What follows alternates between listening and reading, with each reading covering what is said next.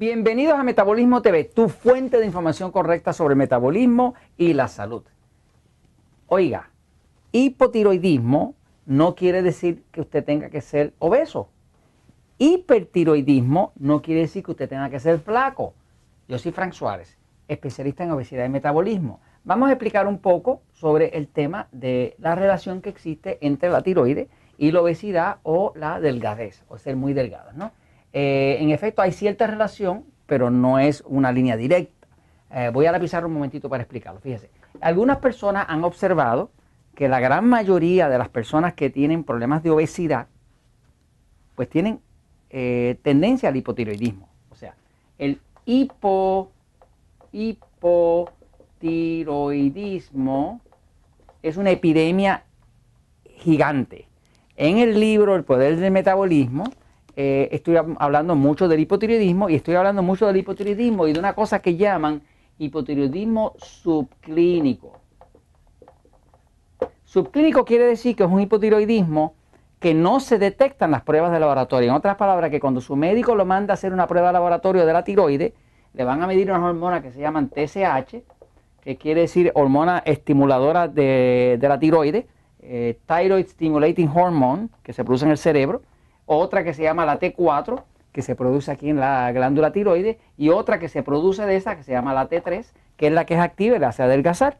Cuando le miden esas tres hormonas, le están midiendo a ver si usted tiene hipotiroidismo. Desgraciadamente, como se explica aquí en el libro, eh, el hipotiroidismo subclínico no detecta esto. Eh, esto no le dice si usted tiene hipotiroidismo subclínico.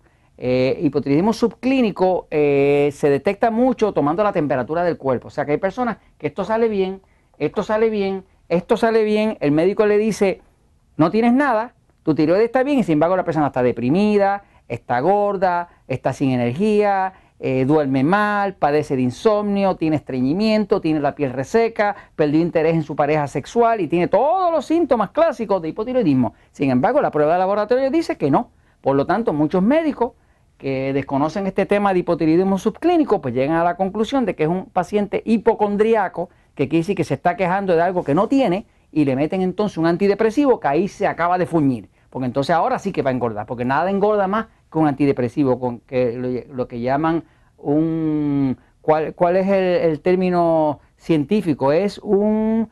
Eh, eh, eh, Dios mío, un... ahorita ya le digo, ya mismo lo digo. Tiene un término científico los antidepresivos, ¿no? Este, es que no lo uso mucho. Pero anyway, el hipotiroidismo subclínico es una epidemia. Es una epidemia, en mi entender, lo que yo he visto en los Natural Link, casi casi el 50% de la población lo tiene.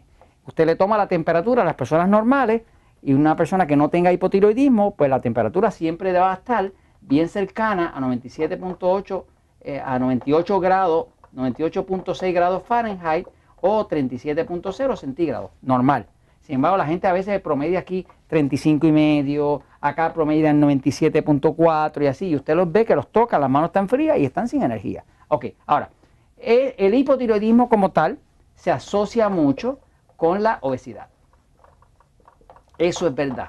¿Por qué? Porque la gran mayoría de las personas que tienen obesidad, que tienen sobrepeso, que tienen un cuerpo bien gordito, pues muchos de ellos padecen hipotiroidismo. Así que hay una relación. No obstante, usted va a encontrar casos de personas que tienen hipotiroidismo y son bien delgados.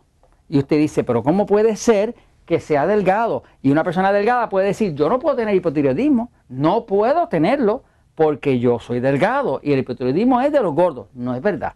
Voy a explicarle ahora por qué eh, no hay una relación eh, verdaderamente tan directa entre ser hipotiroide y ser obeso. La gran mayoría da la casualidad que sí lo son, pero es más casualidad que relación directa de, de una cosa igual a la otra. No lo es. Una persona, yo conozco personas que tienen un hipotiroidismo severo y sin embargo son bien delgados. Y se refleja en el hecho de que su cuerpo no puede hacer grasa. O sea, es al revés. Le explico por qué. Fíjese. Eh, todos nosotros tenemos lo que llaman, es una individualidad bioquímica. La individualidad bioquímica eh, básicamente lo que dice es que todos no somos iguales. En otras palabras, que lo que le hace bien a usted en la dieta no necesariamente me hace bien a mí. Lo que le hace bien a su esposo no le hace bien a la esposa. O sea, existe tal cosa como la individualidad bioquímica, que es que quiere decir que todos internamente no somos iguales. Los factores genéticos, los factores de deficiencias vitamínicas, deficiencias de minerales, son completamente distintos. La forma en que el cuerpo crea energía es que, por ejemplo, cuando usted come eh, carbohidratos, pues los carbohidratos producen glucosa, ¿no? Esa glucosa se descompone y cuando esa glucosa se descompone, entra lo que llaman el ciclo Krebs, es el ciclo de creación de energía dentro de la célula. Ese ciclo Krebs, por un lado, tiene lo que llaman los, eh, se llaman acá oxaloacetatos. Es un lado del ciclo Krebs, un lado de creación de energía. Esto, este lado que se llama oxaloacetatos, este lado produce energía. De hecho, produce energía en forma de electrones, corriente. Y produce una cosa que se llama ATP, que es trifosfato de adenacina, que es la energía que usted siente. Ahora, el otro lado del ciclo de creación de energía dentro de la célula produce acetato. Acetato. Así que uno hace oxaloacetato, otro hace acetato, y aquí es que se produce la grasa. Si este lado produce demasiado acetato, de aquí es que sale la grasa de su cuerpo. Quiere decir cuando una persona está gordita, es porque este lado está sobreactivo y este lado está menos activo. ¿eh? Ok, ahora, eh, el ciclo dentro se desbalancea. Cuando usted come grasa, la grasa se suma a este lado de los acetatos y cuando usted come proteínas, parte de las proteínas van para este lado, pero la gran mayoría eh, van a ir para este lado, ¿no?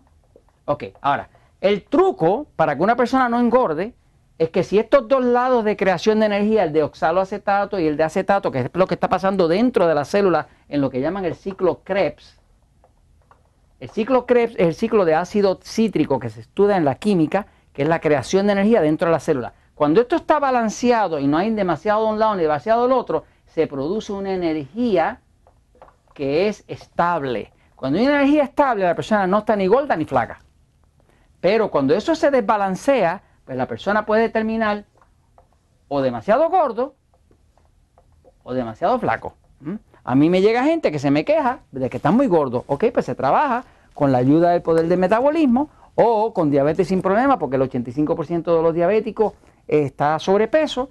Eh, pero también me llega gente que se le ve las costillas y me dice, mire, mi problema, yo sé que usted se especializa en obesidad, pero mi problema es que estoy muy flaco no, se me ven las costillas, no puedo echar cuerpo. Aunque haga ejercicio, no puedo echar cuerpo. Entonces, todo eso es un problema de creación de energía. Un cuerpo demasiado gordo, un cuerpo demasiado flaco, es simple y sencillamente un cuerpo que tiene problemas de energía.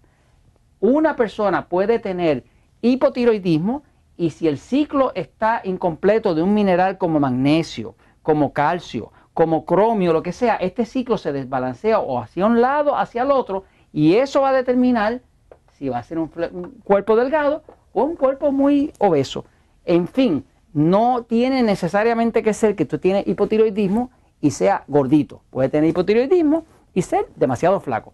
Si usted tiene hipertiroidismo, que es al revés, que la tiroides va demasiado acelerado, también puede ser gordito, aunque generalmente el hipotiroidismo le da a usted que usted es demasiado delgado. Sea como sea, esta es la realidad. Es lo que pasa dentro del cuerpo, lo que pasa con el metabolismo y es una individualidad bioquímica lo que cuenta. Y esto se los comento pues porque la verdad siempre triunfa.